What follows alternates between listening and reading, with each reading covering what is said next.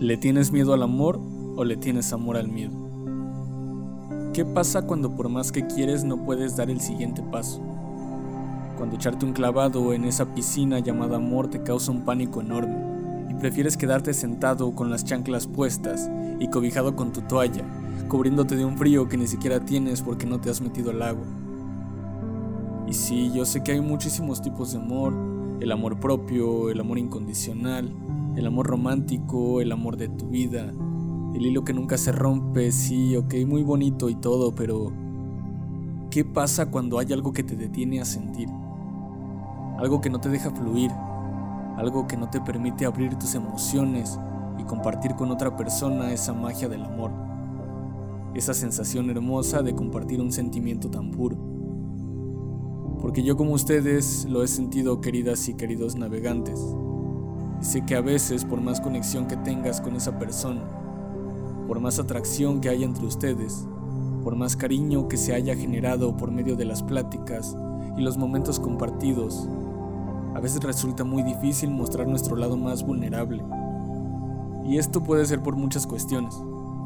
Puede ser porque en el pasado viviste situaciones que te rompieron el corazón, que te hicieron desconfiar, Puede ser también porque gracias a esas situaciones aprendiste a valorarte más y saber qué es lo que puedes permitir, saber lo que te mereces y no pedir menos.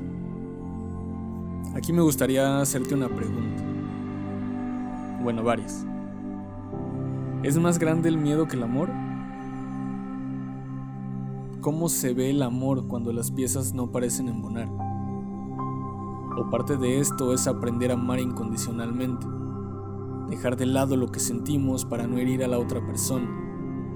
Amigos, aún no lo sé de cierto, pero lo que sí sé es que en todo esto hay un regalo muy importante que pocas veces tomamos en cuenta. Ese regalo es el poder de la decisión, porque al final del día pueden aparecer muchas situaciones y personas en tu vida, pero la decisión del camino que quieras tomar siempre la tendrás tú. Yo creo que también por eso da miedo el amor, ¿no? Porque es más fácil adjudicarle tus emociones a las acciones que la otra persona tiene o no tiene. Es decir, mi estabilidad emocional depende de si haces lo que yo quiero que hagas, porque si no cumples mis expectativas, entonces me decepciono y empiezo a culpar y empiezo a perder el poder que yo mismo tengo para hacerme responsable de mis propias emociones. Y esto tiene mucho que ver con la falsa sensación de calidez que nos da el victimismo. Y es que si yo he pasado por experiencias poco favorables en mis relaciones anteriores y he terminado herido, pues es obvio, bueno no obvio, pero podría decir que casi natural, que yo genere un mecanismo de defensa que más bien es un caparazón en el que me siento a gusto porque dentro de ese caparazón nadie puede hacerme daño. Bueno, eso creemos, ¿no? Al final el daño te lo haces tú mismo con esas capas y capas de protecciones innecesarias que no te permiten hacerte consciente de tus propios errores y a partir de ahí abordar las siguientes experiencias de amor con otra perspectiva y con nuevas herramientas. Y es que la victimización, al menos desde mi percepción, te frena muchísimo en el camino. Y en esto yo tengo otra pregunta. Y no quiero generalizar, simplemente creo que es importante cuestionarlo para quien lo necesite. ¿Por qué a veces toda la responsabilidad tiene que caer en una sola persona? O más bien, ¿por qué creemos que la responsabilidad de que algo suceda o no suceda, o la manera en lo que esto sucede, es responsabilidad de la otra persona? Creo que mucho de esto reside en que no sabemos comunicar. Nos cuesta muchísimo trabajo decir qué es lo que quiero, qué es lo que busco, qué es lo que espero de ti Suena bien crudo y al menos a mí me cuesta un trabajo tremendo ser claro en estas cuestiones. Actuamos desde la suposición, desde lo que yo creo que tú piensas y lo que tú crees que yo pienso. Y vivimos en un mundo de memes y de indirectas porque esperamos que de esta manera la otra persona se dé cuenta de lo que quiero. Pero no amigos, amigas, amigues. Todo esto se convierte en una chaquetota mental porque todo sigue siendo una interpretación porque nadie está siendo claro, nadie está siendo directo. La falta de congruencia en lo que estoy comunicando es como, date cuenta de esto que quiero, Date cuenta de esto que siento, date cuenta que esto me molesta. Amigos, mejor vámonos dándonos cuenta. Siguen siendo meras interpretaciones y si yo no estoy en el mismo canal no lo voy a ver porque a lo mejor yo estoy tratando de hacer que tú también te des cuenta de mis necesidades, pero sin ser claro, sin verbalizarlo. Para dejar de suponer habrá que darse un clavado en ese miedo al rechazo, en ese miedo al que me lastimen, enfrentar los monstruos de ambos, estar dispuestos a encontrar un punto medio. Y mucho de esto reside en la ahora famosísima, pero poco comprendida, pienso yo, responsabilidad afectiva, que básicamente nos dice que cada uno de nuestros actos tendrá consecuencias y debemos asumirlas, valga la redundancia, con responsabilidad y respeto hacia el otro, hacia la otra. Y bueno, Ahora tenemos claro que la comunicación es uno de los alimentos primordiales del amor. Por eso yo los invito a tratar de ser más directos. Que ojo, directo no significa ser hiriente. La comunicación sin empatía solo será una cruel forma de escupir mi caos. Así que ojo con esto. Aún así hay que perderle el miedo a confrontar. Hay que quitar esa coraza y mostrarnos tal cual somos, con nuestros miedos y nuestras inseguridades, si no, ¿cómo esperamos que la balanza se equilibre? Platicaba con una amiga y me decía, es que yo siempre esperaba encontrar a alguien que me diera responsabilidad afectiva, y yo sufría porque las parejas que tenía resultaban tóxicas y cero empáticas, pero yo quería responsabilidad afectiva, hasta que un día me di cuenta que yo nunca había dado esa responsabilidad afectiva que pedía, y creo que eso nos pasa a muchos. Te invito a que lo reflexiones. ¿Tú realmente estás dando o estás dispuesto a dar esa responsabilidad afectiva que estás esperando?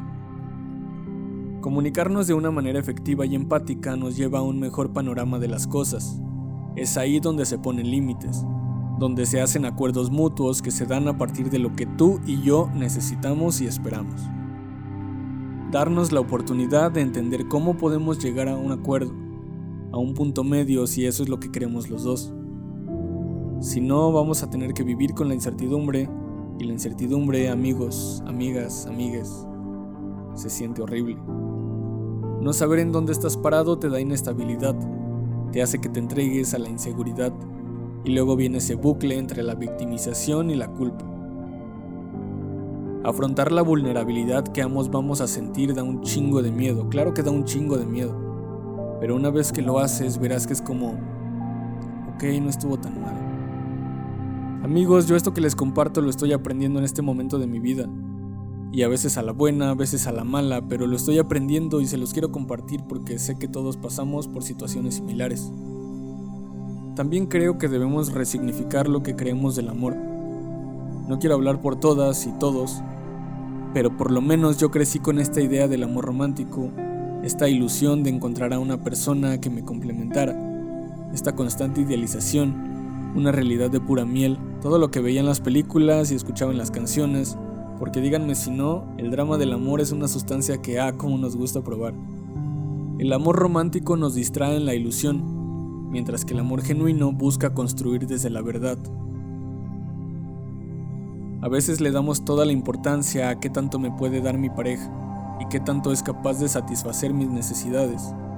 Y en base a eso viene un te amo o no te amo y te amo entre comillas con términos y condiciones, con letras chiquitas y casi con desgano. Amar sin estar muy seguros de si se ama o no y ser amados con la duda de si lo hacen como nosotros queremos que lo hagan.